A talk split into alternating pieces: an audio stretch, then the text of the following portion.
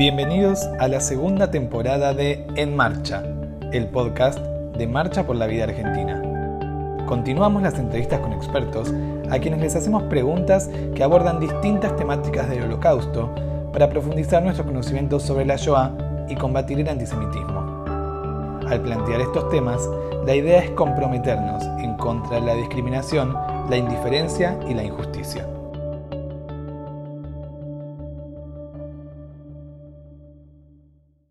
Hola, empezamos un nuevo episodio de En Marcha, el podcast de Marcha por la Vida Argentina.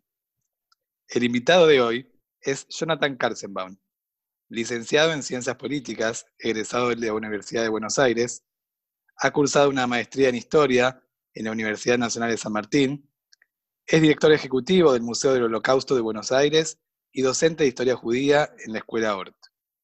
Fue director ejecutivo de, las asociaciones de sobrevivientes del Holocausto, Generaciones de Ayoá y Shilita Pleitá, instituciones que ahora integran el museo. Hola Johnny, bienvenido. Hola Javi, ¿cómo estás? Gracias por compartir con nosotros este espacio. Antes de conversar sobre el tema central de nuestro episodio de hoy, quiero preguntarte cuál fue el origen de tu interés en la temática del holocausto. Bueno, la verdad es que eh, a mí siempre me gustó la historia, eh, la política, y es un hecho que no me es indiferente porque mis abuelos sobrevivieron, aunque debo admitir que pensar a mis abuelos como sobrevivientes fue eh, parte de mi proceso cuando yo ya estaba dedicándome al tema. Es decir, para mí habían sobrevivido a la guerra, ellos estuvieron del lado soviético cuando eso ocurrió, entonces eh, las pocas historias que yo tenía de eso no eran vivencias eh, bajo el nazismo, ¿no? Pero bueno, técnicamente son sobrevivientes porque debieron escapar, estuvieron en Siberia, etcétera. Y de alguna manera siempre me gustó, me pareció una temática muy interesante dentro del fenómeno, de, dentro de lo que me gustaba de la historia y la política. Y lo cierto es que mm, eh, cuando tuve en, parte de mi búsqueda laboral la posibilidad de trabajar eh, allá eh, por el año 2008-2009 en generaciones de la Shoah y Plita, inicié un camino donde me, encontré sorprendido con, la densidad, la complejidad y con, y con todo lo que implica este tema. Así que eh, le di otra vuelta en mi cabeza y pasó a ser parte de mi identidad y de mi y, de una lucha más allá de, un camino profesional. Qué interesante y cómo a veces uno va tomando decisiones y los va llevando a lugares cada vez más profundos. Terminamos esta, esta primera parte y si te parece comenzamos a conversar sobre el tema central de nuestro episodio de hoy. Dale.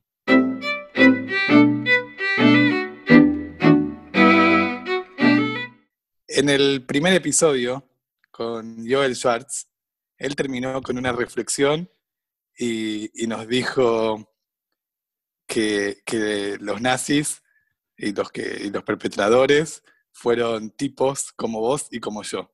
Eso, esa fue su última frase y creo que es una manera de retomarlo desde aquí.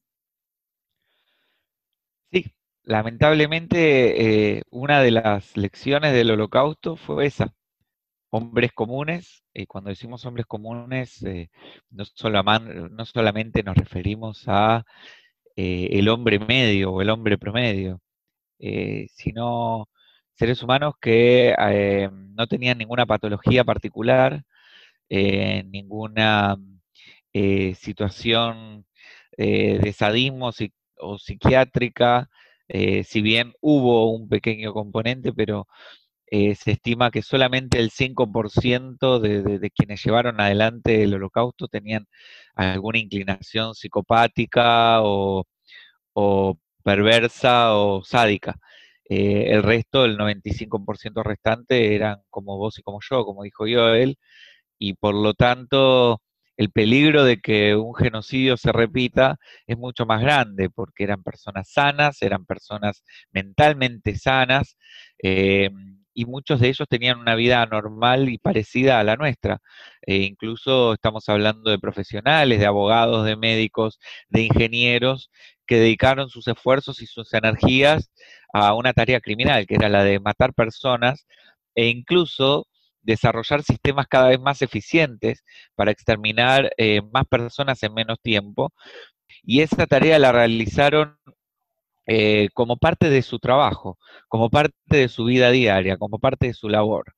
Eh, y una de las cosas más terribles que nos deja este, este mensaje de Joel es estas personas pensaban que estaban haciendo un bien no solamente a su grupo, a su sociedad, a su familia, no solamente que estaban cumpliendo con su deber, sino que estaban haciendo un bien a la humanidad, que estaban haciendo un aporte, que lo que estaban haciendo era lo correcto, más allá de que incluso podían estar conscientes de que no era agradable lo que estaban haciendo, pero sí que estaban haciendo el bien. Y eso es uno de los elementos más peligrosos de lo que podemos aprender del holocausto. Podemos tener a cientos de miles o millones de personas creyendo que hacen el bien, haciendo un daño terrible eh, y masacrando personas. Yo acuerdo con lo que decís. La pregunta que te quiero hacer es, ¿cómo llegaron estos, estos hombres a creer que estaban haciendo el bien? ¿Qué, qué, cuáles fueron esas condiciones que le permitieron a estos seres humanos pensar de esta manera? Bueno, eh, el régimen nazi tiene un desarrollo y una evolución.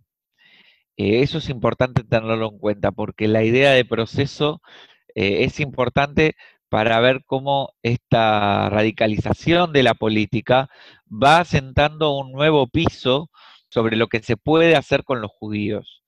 y ese nuevo piso solidifica lo anterior pero también permite dar una sensación de seguridad sobre que se está transitando el camino correcto. Hay una frase de Elie que a mí me gusta repetir mucho, que es que el holocausto no empezó con los campos de exterminio, empezó con palabras de odio. Es decir, incluso antes de que Hitler llegue al poder, ya había un discurso y una ideología que hablaba de una raza judía que era peligrosa para la raza aria y para la humanidad y que había que combatirla y que tenía que ser extirpada de Alemania.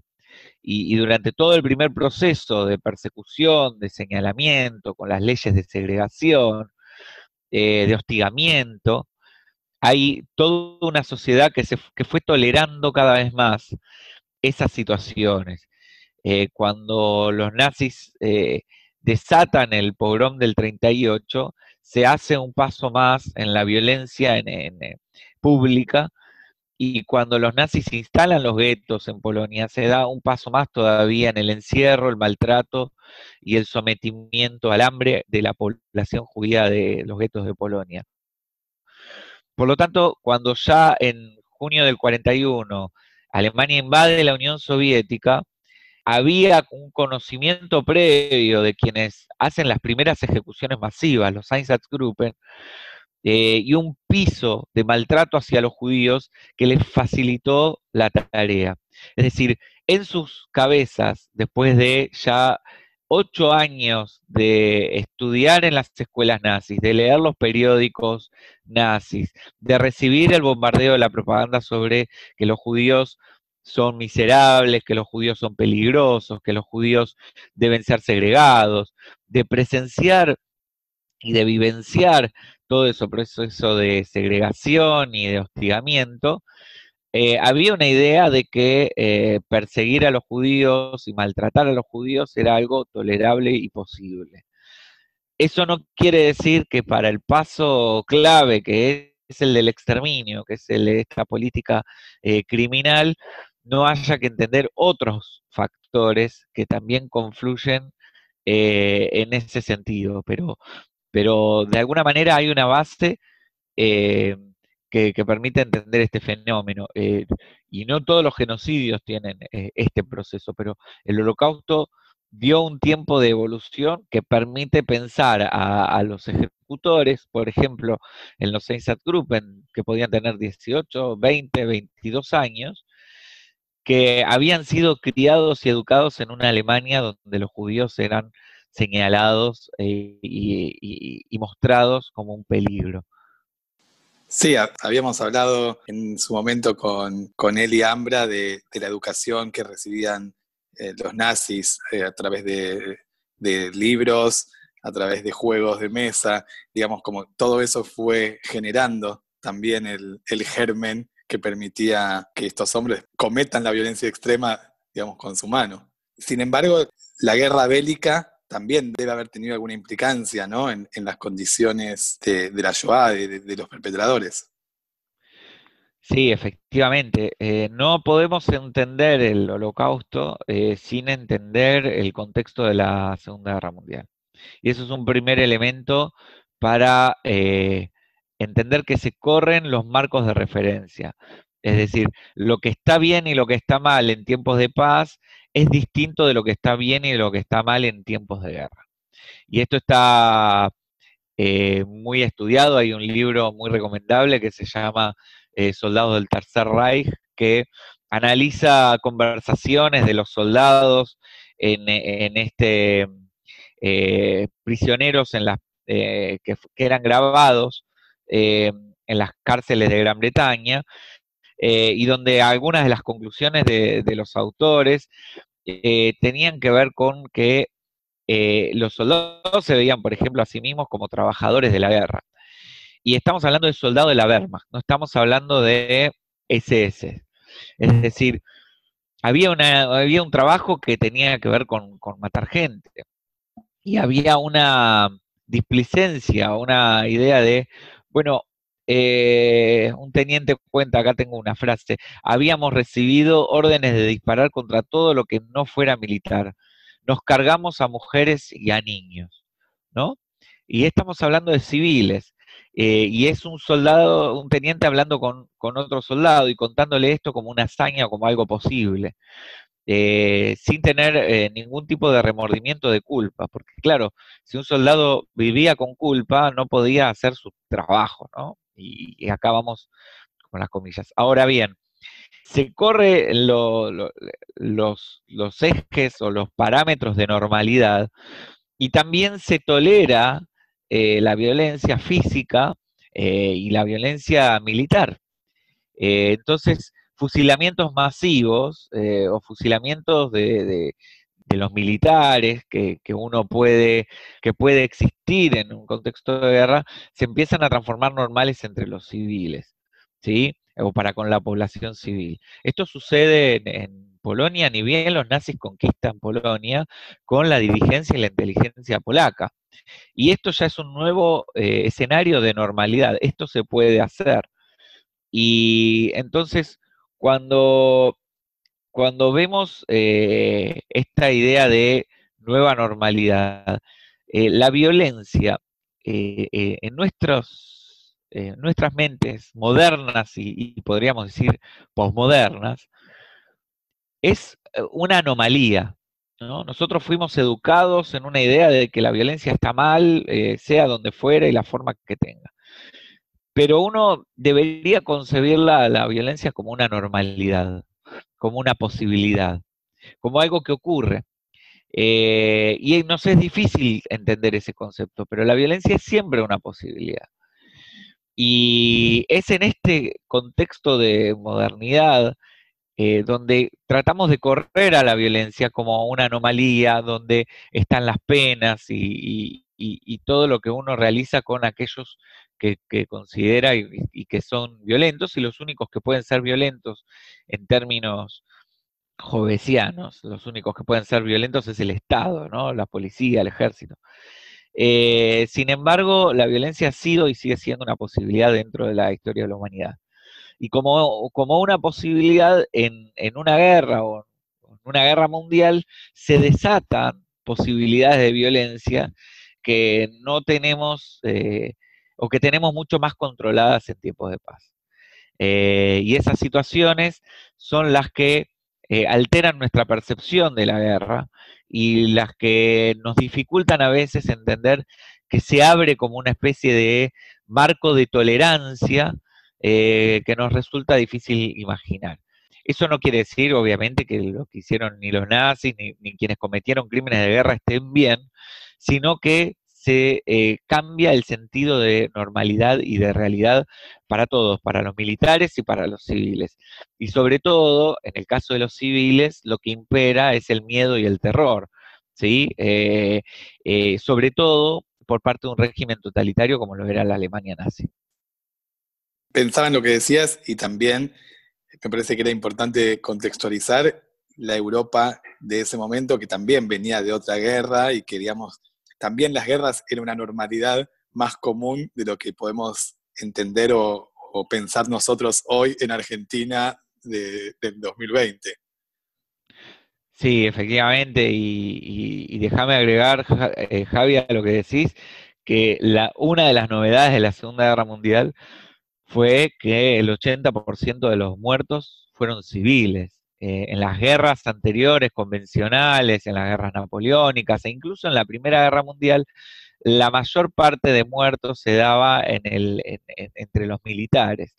Eh, sin embargo, el, eh, digo, no por nada, alguien que, ambos adoramos, que es Jack Fuchs, ponía siempre en el escenario Hiroshima y Auschwitz como dos fenómenos de la crueldad o, de, o del cruce de límites que había llegado la, humanidad, no por equiparar los fenómenos, sino para marcar que esa bomba eh, había sido pensada y diseñada para masacrar a decenas de miles de civiles al mismo tiempo.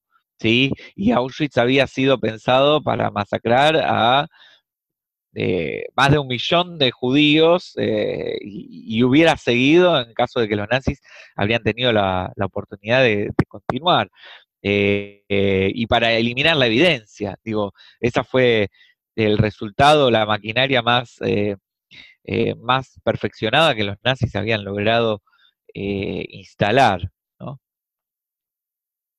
Johnny, yo quiero preguntarte, o, quizás adentrarme en este tema de cómo puede ser que todos los, los soldados nazis hayan acatado las órdenes esto de la obediencia de vida? Bueno, eh, aquí hay, varios eh, factores, algunos los vamos a poder desarrollar con, mayor eh, profundidad, otros van a ser más superficiales, pero uno de los elementos que, que, facilitan o que habilitan es este contexto de violencia. y déjame agregarte un concepto de, de la idea de violencia autotélica, la violencia porque sí. Es decir, la guerra también habilitó esta arbitrariedad por parte de los, eh, de los ejércitos dominantes de llevar adelante eh, acciones de violencia eh, sin ningún, si se quiere, justificativo militar. E, ese contexto de arbitrariedad también es problemático para las poblaciones civiles. Por el otro lado, otro elemento es la, convicción, ¿no? El, fanatismo antisemita, la ideología detrás de esto, contribuía mucho a eh, no ver a los judíos como seres humanos y facilitaba el proceso de deshumanización. Otro elemento que es importante y que es el que vos me estás marcando ahora es el de la obediencia, ¿no? ¿Cómo, cómo y por qué una persona puede obedecer una, orden criminal? Esta pregunta, hay varias personas eh, eh, que, se la hicieron a lo largo del tiempo reciente eh, que, podríamos abordar. Por el otro lado hay un elemento que no siempre se toma en cuenta, pero que es la conveniencia, es decir, eh, había una escala de, jerarquías y había una necesidad de ascender y una necesidad de cumplir las órdenes y una necesidad también, y esto lo, señala muy bien Christopher Browning en, en su libro Aquellos hombres grises, ¿no? una necesidad de pertenecer al grupo que estaba llevando adelante esta tarea criminal, que era, en el caso de ellos, como auxiliares de policía, eh, llevar adelante la tarea de, la masacre junto con los eh, Einsatzgruppen. Y por eso que eh, hay una conveniencia y hay incluso eh, algo de lo que no se habla porque es un beneficio indirecto. Hay un beneficio indirecto de quienes pertenecían a estos cuerpos que no siempre lo tomaban, pero que era eh, los beneficios de los despojos. las propiedades de los judíos quedaban a merced de los de los perpetradores y de sus colaboradores. y en ese sentido, si bien estaba penado y, la corrupción, es decir, el quedarse con pertenencia a los judíos estaba penado, eh, había una corrupción que sucedía y de hecho en algún momento es una preocupación por parte de la jerarquía de las SS porque eh, ese, ese motín de despojo, que insisto, no era un objetivo, era un beneficio indirecto de llevar adelante la masacre de la población judía, era una propiedad del Estado, no podía ser una propiedad, pasar a ser parte de una propiedad privada. Entonces, eh, sobre lo que vos eh, me preguntás, te quiero tomar una cita de Primo Levi. Los monstruos existen, pero son demasiado pocos para ser realmente peligrosos. Más peligrosos son los hombres comunes, funcionarios, dispuestos a creer y obedecer sin discutir, como Eichmann, como Hoss como Stangl. Y lo que dice Primo Levi es un poco esta idea de que eh, el mayor peligro somos nosotros mismos. El mayor peligro son, eh, es esta obediencia sin cuestionamientos. Eh, y no nos olvidemos que a principios del siglo XX la jerarquía militar no se discutía. Esta idea de objeción de conciencia es algo realmente de, muy del último tiempo. Pero quiero indagar un poco más en tu pregunta, porque el reclutamiento de quienes pertenecían a estos ámbitos, de las SS sobre todo, que fue el, brazo más criminal de, dentro de lo que era el régimen nazi, no fue el único brazo criminal, pero sí el, modelo eh, de criminal, porque fueron los responsables del, del asesinato de 6 millones de judíos y de 5 millones de personas de otros grupos, gitanos, homosexuales, opositores políticos, testigos de Jehová, prisioneros de guerra, etcétera, había que querer pertenecer a la CSS.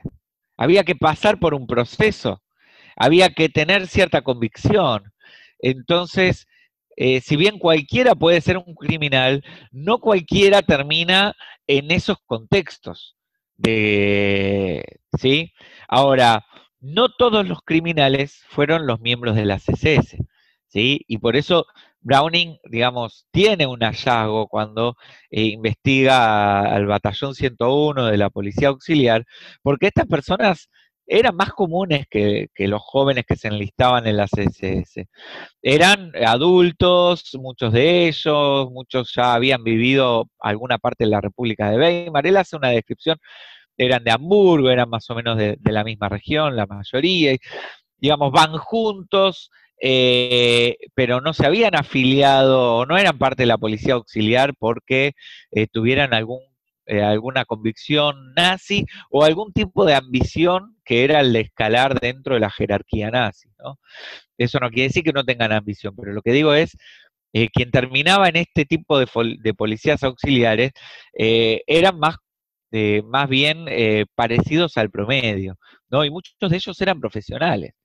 Ahora, cuando los ponen en esa situación de auxiliares de los Einsatzgruppen en el territorio soviético, alejados de sus hogares, y les dan una orden de fusilar a personas que no conocen, desnudas o semidesnudas, bueno, muchos de ellos agarran el fusil y disparan, algunos les cuesta más, otros les cuesta menos, eh, y hay todo un proceso de integración a eso, que describe muy bien Browning, y cuando termina la guerra, solamente el 10% de, de, esta población eh, logró atravesar la guerra sin disparar.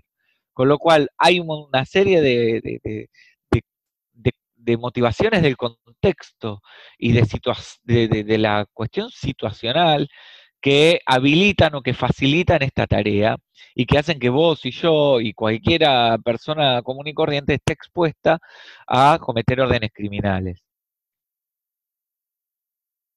Lo que vos decías, lo que vos, lo que vos traías es como las fotos más comunes también que, utilizamos para esto, de, los Gruppen, hombres comunes disparando contra mujer y un, niño. Sí, recordemos que los Gruppen eran parte de la CSS, entonces eh, eh, había, había de todo y había auxiliares locales, había poblaciones eh, lituanas, ucranianas, letonas, que eh, colaboraron con los Einsatzgruppen eh, para congraciarse, para conseguir un trabajo, para vengarse de los judíos, para eh, llevar un plato a, sus hogares, pero que desarrollaron esta tarea de fusilar personas. Y, en los Einsatzgruppen es más visible la idea de el criminal, porque en los campos de exterminio, eh, los eh, guardias, los directores de campo como Rudolf Hoss, o en las oficinas de la CSS como Adolf Eichmann, hay un proceso de decantación de estos funcionarios. Es decir, eh, yo no creo que Adolf Eichmann hubiera salido por un sorteo y, habría llegado. Por eso, digo, hay una cuestión ahí de la banalidad del mal. Es cierto que realizaba su política de exterminio desde su oficina, sellando documentos y, programando la deportación desde los trenes y, hacia, hacia los campos de exterminio. Pero hay que poder amoldarse a esa estructura criminal de la CSS, hay que poder escalar hasta esa posición y, hay que tener cierto estómago, por así decirlo, o pasar ciertos filtros de estómago para eh, poder realizar esa tarea. Ahora, eh, del otro lado tenemos a Stanley Milgram, eh, que con su experimento, ahora en Netflix hay una película, está el fragmento de la película ahí como Ícaro donde se reproduce. Lo digo brevemente para quienes no están familiarizados. Milgram eh, era un investigador que en la década del 60 se preguntó cómo puede ser que personas comunes y corrientes eh, obedezcan órdenes criminales. Y puso a voluntarios eh, frente a una consola de electricidad y miraban a otro voluntario del otro lado, atado a una silla con cables, eh, y bueno, eh, les iba diciendo que les dé pequeños eh, dosis de electricidad para que supuestamente quien estaba en la silla pudiera aprender una serie de palabras, un juego de palabras, porque supuestamente los castigos ayudaban al aprendizaje.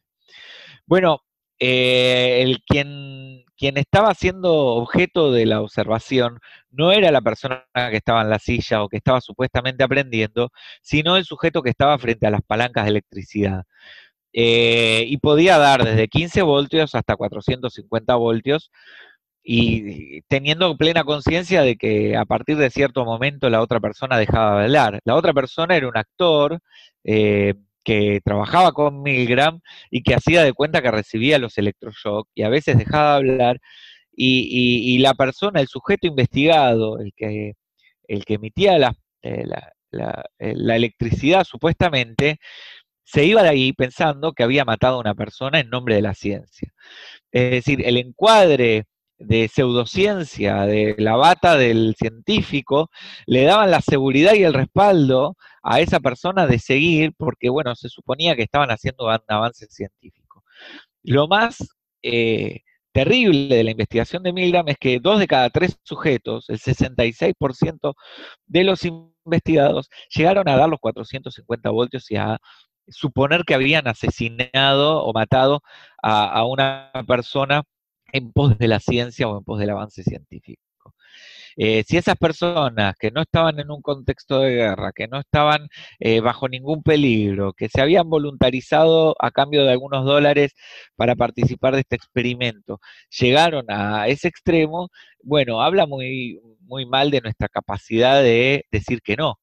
¿Sí? Y, esa era la gran dificultad, darle 15 voltios a alguien, eh, bueno, para una batería, digo, cuando yo era chico eh, era, era, un juego eh, y no, no, no, te pasa nada, pero a medida que iban avanzando, eh, se daban cuenta de que lo que habían hecho estaba mal, pero que ya frenar no era una opción, y cuando intentaban frenar había todo un protocolo para los socios de Milgram, de, los, estos supuestos investigadores, de que le para, para seguir, ¿no?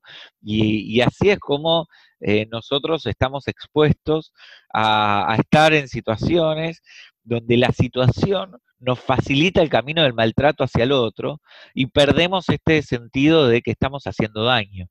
Y eso es parte de lo que ayudó a entender un poco el fenómeno de los Einsatzgruppen. Eso no les quita responsabilidad por sus acciones. Eso nos ayuda a entender cómo puede ser, y respondiendo a tu pregunta, cómo puede ser que personas comunes y corrientes, como dijo Joel, eh, cometan este tipo de crímenes.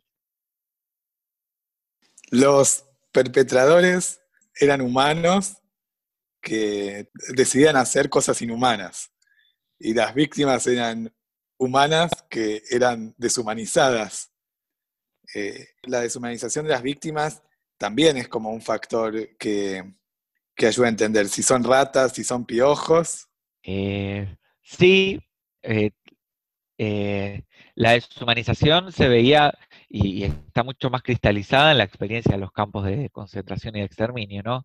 El maltrato, el número, el tatuaje, quitarles el pelo, el hambriamiento, el sometimiento a órdenes totalmente contrapuestas o irracionales, el trabajo forzado, ¿no? Eso les quitaba eh, los rasgos más humanos, ¿no? Les quitaba el nombre, les quitaba la posibilidad de decidir qué hacer con su cuerpo, con su vida. Eso es una forma de plantear el proceso de deshumanización. Eh, y es la más común y es la, es la correcta. Pero yo muchas veces eh, invito a pensar que eh, quienes perdían sus características humanas eran los perpetradores. las víctimas en última instancia eran, eso, eran víctimas. eran objetivizadas, eran convertidas en cosas, ¿no? Eh, en cambio, los que perdían la condición de sujeto, la condición humana, eh, las condiciones más muy básicas como puede ser la empatía o como puede ser eh, la compasión, ¿no? Cualidades que existen en los seres humanos, eran corridas de lado para justamente permitirles cosificar y someter a, otras personas y eh, incluso asesinarlas, eh, quitarles la vida. Ser humanos implica admitir y aceptar esta complejidad de que tenemos la capacidad de hacer daño y de curar, de ayudar y de, y de maltratar. Y esas, esas dobles cualidades eh, nos, nos impide a veces entender que eh, ser seres humanos es convivir con eso, es convivir con la violencia con una, como una posibilidad. Y todos sabemos lo que es poder ser violentos. Eh, no hace falta vivir un genocidio para, para sentir que uno a veces puede ser violento. Intentamos no serlo, lo reprimimos, aprendemos a convivir sin violencia y eso es un poco uno de los mensajes principales del holocausto. Aprender a, reprimir nuestra propia violencia en pos de vivir en una sociedad donde aceptamos al otro, donde aprendemos a valorar al otro, eh, pero eso no quiere decir que no podamos ser violentos. Cualquiera que estuvo en un embotellamiento de tránsito sabe de lo que estamos hablando. No hace falta pensar en el odio nazi. Entonces, la violencia como una posibilidad es también aceptar que como seres humanos podemos hacer daño y de hecho a lo largo de la historia de la humanidad nos la hemos pasado haciéndonos daño entre todos nosotros. Lo que tenemos de bueno hoy en día es que eh, tenemos la capacidad y la posibilidad de aprender de estos episodios como el holocausto, de ponerlos como bandera y de colgarlos bien alto como para decir, ojo con los momentos donde permitimos que se desate la violencia porque no sabemos hasta dónde podemos llegar. Y en ese sentido, tenemos que aprender a, convivir, aprender del holocausto y aprender a, que eh, cualquier tipo de violencia debe ser castigada, debe ser reprimida y debe ser educada. La última palabra te la tomo para que vayamos cerrando y pensar que el, mayor aprendizaje que podemos hacer es, es la educación, digamos, es trasladar todo esto, de ver a los perpetradores también para, para poder educar a partir de esto. Bueno, acá eh, digo, eh, en mi caso y, en el tuyo, nosotros nos dedicamos hace muchos años a la educación sobre el holocausto, eh, entendemos que, que, hay un aprendizaje ahí fundamental para, para, la educación cívica, si queremos de alguna manera, para, para educarnos como ciudadanos, para aprender de la historia y para convertir una tragedia en una fuente de aprendizaje. Eh, y no por nada, y acá digo, hablo como director del Museo del Holocausto, un, un gran compromiso en, realizar un nuevo museo que, inauguramos eh, en diciembre pasado y que, y que hay una apuesta ahí a que eh, la educación es el único camino posible para transformar la sociedad y para aprender del pasado reciente. y es por eso que es, tal vez la principal apuesta. Después, uno puede generar otros dispositivos de divulgación, ¿no? Pero eh, el, camino de la educación sobre la Shoah eh, implica un gran desafío. Eh, el holocausto no es matemática. El holocausto no es enseñar lengua matemática, ni siquiera es historia. El holocausto es aprender a, comportarnos como ciudadanos.